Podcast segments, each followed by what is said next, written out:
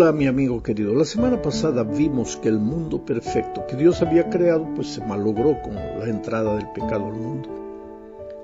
El pecado básicamente es separación de Dios y el ser humano separado de Dios no tiene paz en su corazón, se desespera, se angustia, se desequilibra. David relata el clamor doloroso del pecador separado de Dios en el Salmo 102 versículos 6 y 7. Él dice así, soy como los pelícanos del desierto. Soy como los búhos de las soledades. Ya no duermo y hasta me siento como un pájaro solitario sobre el tejado. Qué retrato triste del ser humano pecador alejado de Dios. Ahora, entonces, en la búsqueda desesperada de un poco de paz, el ser humano es capaz de hacer cualquier cosa, agrede, ofende, maltrata, se vuelve injusto, hasta con las personas que más ama. Destruye todo lo que toca, inclusive destruye la naturaleza que debería ser su hogar, la naturaleza que él debería cuidar y proteger, porque es allí donde vive. Pues fue eso lo que sucedió con Adán y Eva y los que vinieron después de ellos llegó un momento en que la situación del ser humano se volvió caótica. Génesis 6, 5 relata de esta forma, el Señor vio que era mucha la maldad de los hombres en la tierra y que todos los planes y pensamientos de su corazón eran siempre los de hacer solo el mal. Pensamientos para hacer el mal. Sabes, el hombre es malo porque busca paz. En realidad lo que busca es paz solo que no conoce el camino. Y ahí él hace tonterías.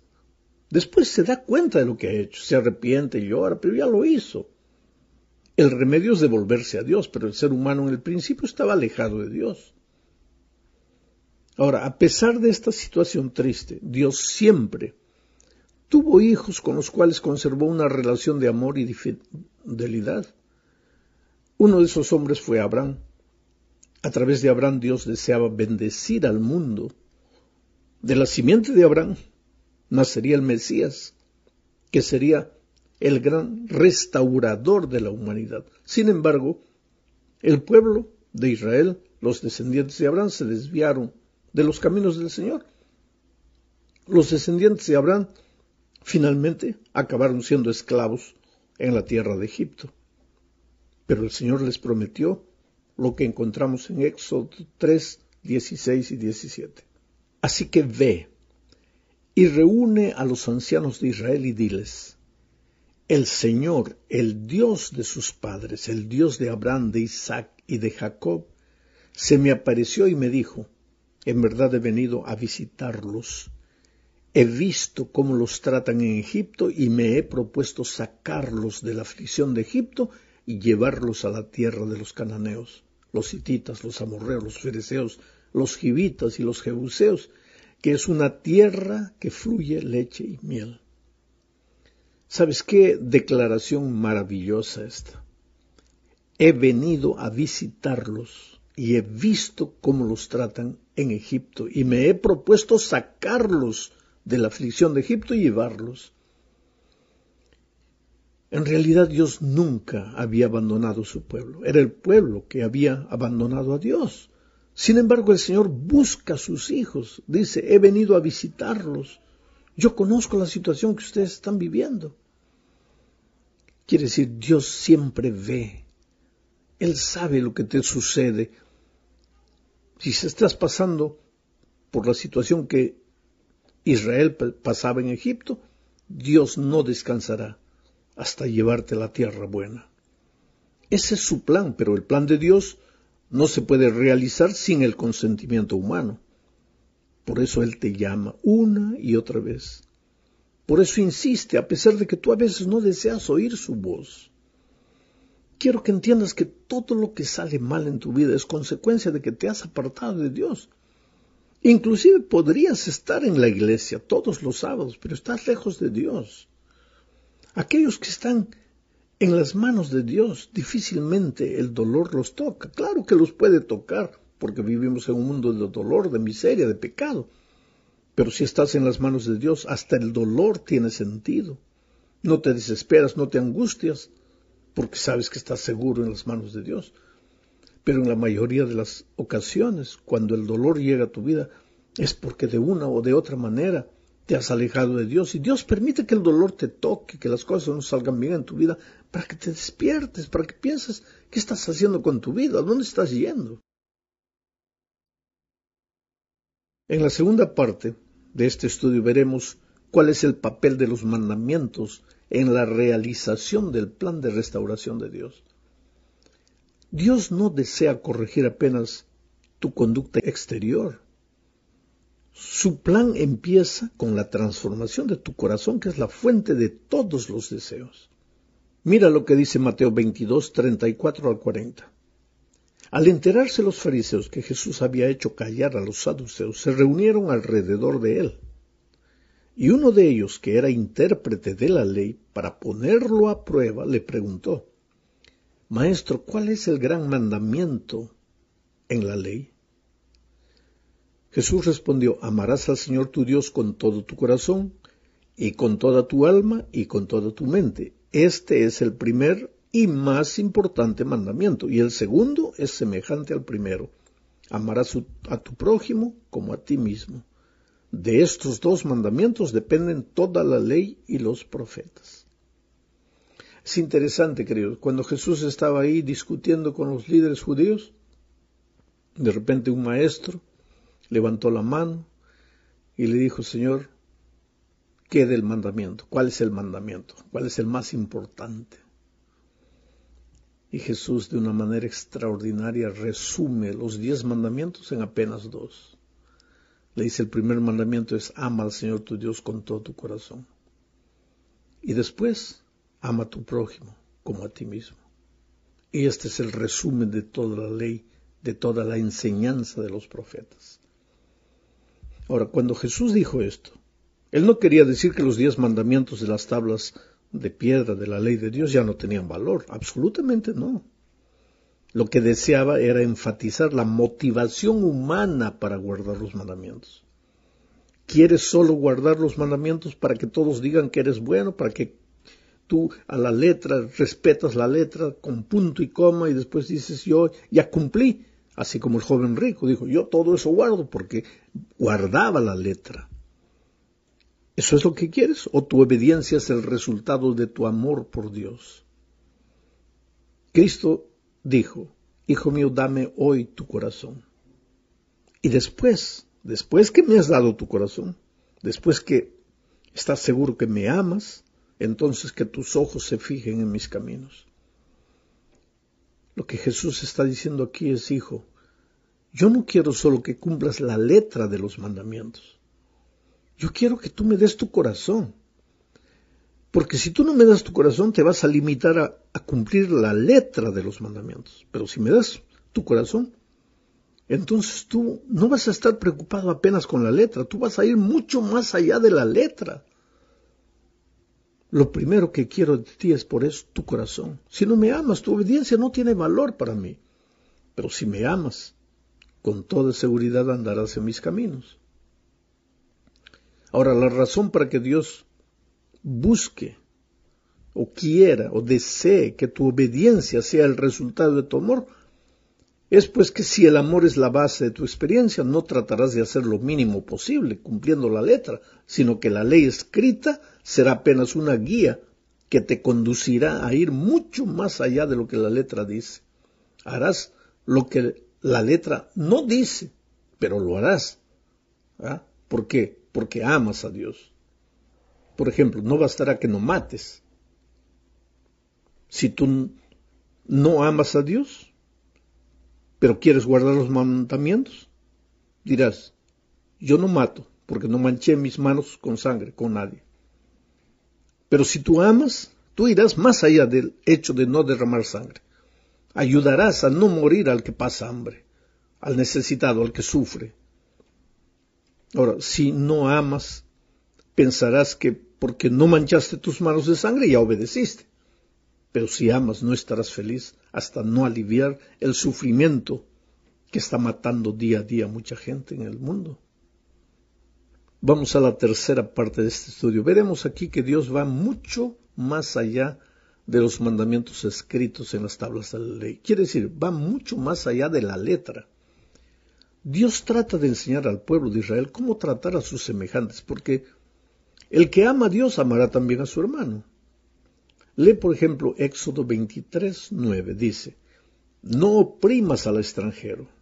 Bien saben ustedes lo que es ser extranjero, pues extranjeros fueron ustedes en la tierra de Egipto.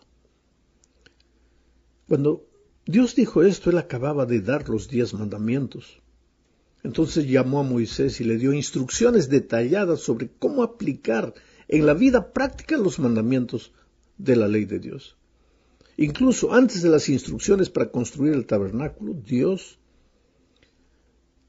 usa tres capítulos de la Biblia con las leyes sobre el trato apropiado para con los esclavos, leyes que contrastaban con el trato que muchos de los israelitas habían experimentado en Egipto cuando eran esclavos. En esas instrucciones había leyes relacionadas con delitos violentos, leyes relacionadas con la propiedad, leyes con la vida cotidiana y principios para establecer tribunales que implementaran estas leyes y administraran justicia. Entre estas leyes se destacaban la preocupación por los conciudadanos, así como la preocupación por los forasteros y los más vulnerables. No se debía explotar a esa gente. Incluso se les otorgó el derecho de acceder a los alimentos de manera que se respetara su dignidad. Quiere decir, Dios dio los diez mandamientos, pero los amplificó de alguna manera, los amplió. ¿Por qué? Porque Él conoce y sabe que el ser humano, cuando no está convertido, cuando no le ha dado el corazón a Dios, se limita a cumplir la letra y nada más. Pero cuando ama a Dios, pues Él va mucho más allá de la letra. Ahora, este trato para con los forasteros y los extranjeros no era común en la antigüedad. Incluso actualmente, hoy, algunos olvidan estos importantes principios morales con respecto al trato con los demás. Vivimos en un mundo donde hay muchos extranjeros en todos los países inmigrantes que por la situación de su país tienen que salir para otro país. ¿Cómo tratas tú al inmigrante? ¿Lo respetas? En los Estados Unidos se ha descubierto una cosa, que los que peor tratan a los inmigrantes son los hijos de inmigrantes, que perdieron su identidad. Es como si dijeran, yo entré, yo estoy seguro aquí, ahora yo no quiero que entres tú. Cuando deberían ser los primeros en defender los derechos del inmigrante y defender al inmigrante. Porque al final fuiste hijo o nieto de inmigrante. Pero es que el amor de Dios tiene que transformar el corazón para que seas justo, para que veas en el sufridor a tu hermano, en el que llora a tu hermano, y seas capaz de extenderle la mano para ayudarlo. Resumiendo, los diez mandamientos iban mucho más allá de lo que está escrito, pero llevados por el amor. El amor hacia Dios debería llevar al pueblo hacia el amor a sus hermanos. Vamos ahora a la cuarta parte. Veremos aquí que el pueblo de Israel daba un segundo diezmo para atender la necesidad de los pobres y necesitados. Deuteronomio 14, 22, 24 y 25, 27 hasta el 29 dice lo siguiente cada año deberás presentar sin falta la décima parte de todo el grano que tu campo produzca. Aquí está el principio del diezmo. Si el Señor tu Dios te bendice, pero el camino es demasiado largo y te queda lejos llevar esa décima parte hasta el lugar donde el Señor tu Dios escogió como residencia de su nombre, entonces venderás esa décima parte y con el dinero en la mano te presentarás en el lugar que el Señor tu Dios te ha escogido. Ahora, esto es interesante, querido. Voy a comentar, no está en la lección, pero voy a comentar. Aquí se establece el principio del diezmo. Dice, cada año deberás presentar sin falta la décima parte de todo el grano que tu campo produzca. Mucha gente dice, bueno, el diezmo es del Antiguo Testamento, en el Nuevo Testamento no se dice que hay que dar diezmo. Efectivamente, querido, porque el sábado también se ha dicho con toda claridad en el Antiguo Testamento y no es necesario repetirlo en el Nuevo Testamento, porque está subentendido y está claro. Así que no es porque no se menciona diezmo que el diezmo no, no vale en el Nuevo Testamento. En segundo lugar, si el Señor, tu Dios te bendice, pero el camino es demasiado largo y te queda lejos llevar esa décima parte hasta el lugar donde el Señor tu Dios escogió como residencia su nombre, ah, quiere decir que el diezmo no lo puedes dar a cualquiera, ni lo puedes usar tú sino que tienes que llevarlo hasta el lugar donde el Señor tu Dios escogió como residencia de su nombre. Si no puedes cargar, entonces venderás esa décima parte, dice, y con el dinero en la mano te presentarás en el lugar que el Señor tu Dios ha escogido. Pero entonces viene a seguir el siguiente texto. No desampares al levita que habite en tus ciudades, pues ellos no comparten contigo ninguna propiedad cada tres años, aquí está el establecimiento del segundo diezmo, cada tres años cumplidos sacarás todo el diezmo de tus productos de aquel año y lo almacenarás en tus ciudades. había un primer diezmo que debía ser llevado al templo, pero había un segundo diezmo que era usado como, sigo leyendo el texto, como los levitas no comparten contigo ninguna propiedad, podrán entonces venir y comer hasta quedar satisfechos lo mismo que los extranjeros, los huérfanos y las viudas que haya en tus ciudades. Así el Señor tu Dios te bendecirá en todo lo que hagas. Aquí está el establecimiento. Se está hablando de una ofrenda especial. Quiere decir, no basta ser fiel llevándole y devolviéndole a Dios el diezmo, sino que es necesario separar una ofrenda para ayudar a la gente que necesita. Vamos a la quinta parte Aquí veremos lo que sucedía en el año del jubileo. ¿Qué era el jubileo? Era una fiesta ceremonial del pueblo de Israel y tenía como propósito hacer justicia y nivelar las diferencias económicas entre el pueblo de Dios. Levítico 25, 8 al 10 dice, Contarás además siete semanas de años, es decir, siete veces siete años de modo que las siete semanas de años den un total de cuarenta y nueve años. Y el día diez del mes séptimo, que es el día de la expiación, ordenarás que se toque la trompeta con fuerza por todo el país. El año cincuenta será declarado año sagrado, y ustedes anunciarán la libertad de todos los habitantes del país. Será para ustedes un año de jubileo, y cada uno de ustedes volverá a su familia y a su patrimonio familiar. Sabes, querido, Dios a través de Josué dividió la tierra equitativamente entre el pueblo de Israel.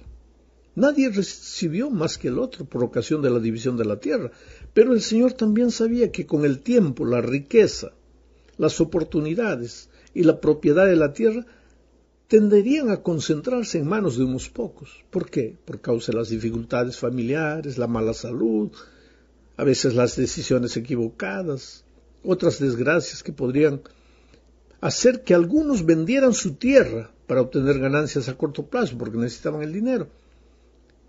Y entonces, ¿qué pasaba? Se quedaban sin tierra. Y esto significaba que su familia ya no tendría nada y que la riqueza de la tierra quedaría en manos de poca gente.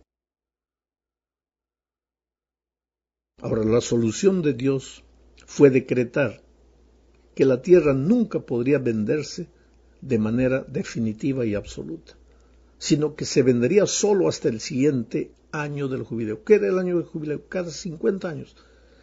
Había el año, eh, aquí estaba explicado, ¿no?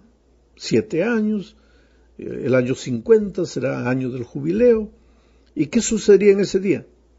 En ese día la tierra volvía a las manos del dueño original. Aunque hubiera alquilado, aunque hubiera rentado, aunque hubiera, se hubiera prestado dinero, volvía a la tierra. ¿Y todo esto para qué? Porque Dios quería un mundo justo, una tierra justa, donde unos pocos no se enriquecieran a costa del dolor, del sufrimiento, de la tragedia o de las pésimas decisiones de los otros. Quiere decir, Dios en todo momento le estaba recordando al pueblo, a su pueblo, que su relación con él afectaba su relación también con las otras personas. La tierra no se venderá a perpetuidad, decía, porque la tierra mía es, pues vosotros forasteros y extranjeros sois para conmigo. En resumen, querido, lo que Dios está queriendo decirnos y enseñarnos es que la base de nuestra relación con Dios es el amor. Y cuando amamos a Dios, pues el amor hacia nuestro prójimo brota de manera natural. Y cuando amamos a Dios, no estamos simplemente queriendo guardar la letra de la ley, de acuerdo a la letra, y, decir, bueno, ya guardé, ya cumplí, ahí está todo cumplido. No, no, no. Tú vas más allá de la ley. Tú vas al sentido de la ley. Vuelvo a repetir el ejemplo que dije. No basta matar, sino que no permitas que muera gente por causa del sufrimiento. Extiéndele la mano. Ah, pero yo no puedo resolver la necesidad del mundo todo. Claro que no puedes, pero puedes resolver la necesidad de tu vecino, extender tu mano al que está a tu lado. El problema es que cuando el pecado entró nos hizo tan egoístas que ni nos damos cuenta del dolor y del sufrimiento de gente que está a nuestro lado. Es por eso que lo que debemos pedirle a Dios es que su amor arda en nuestro corazón, que la brasa del amor de Dios se reavive en nuestro corazón, porque la base de una experiencia cristiana sólida y saludable es el amor de Dios. Que Dios te bendiga ricamente.